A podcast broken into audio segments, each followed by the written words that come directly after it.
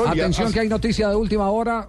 Orlando, ¿cómo le va? Hola Buenas Javier. tardes. Hola Javier, muy buenas tardes. Le comento que hay noticia de último momento. El Comité Internacional Corrijo, de la Eduardo. Cruz Roja, el Comité Internacional de la Cruz Roja acaba de confirmar la liberación de los cinco contratistas que habían sido secuestrados en el sur de Bolívar. Jenny Navarro.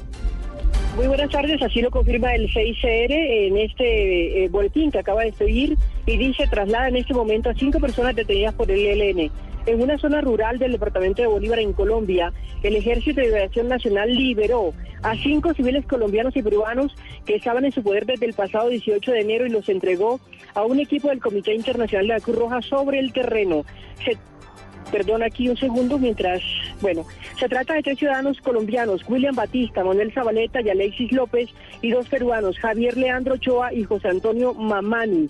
Después de haber informado a las autoridades correspondientes, el 6CR traslada en este momento a las personas liberadas a bordo de un helicóptero al aeropuerto de la ciudad de Barranca Bermeja, desde donde serán llevadas a Bogotá.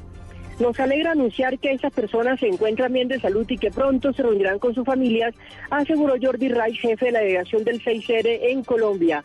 El 6R participa en este tipo de acciones humanitarias en Colombia gracias al diálogo confidencial que mantiene con las distintas partes en conflicto y al hecho de que goza aceptación y reconocimiento de su papel de intermediario neutral. Las personas liberadas fueron detenidas por este grupo armado en una zona rural de Norosí, sur de Bolívar.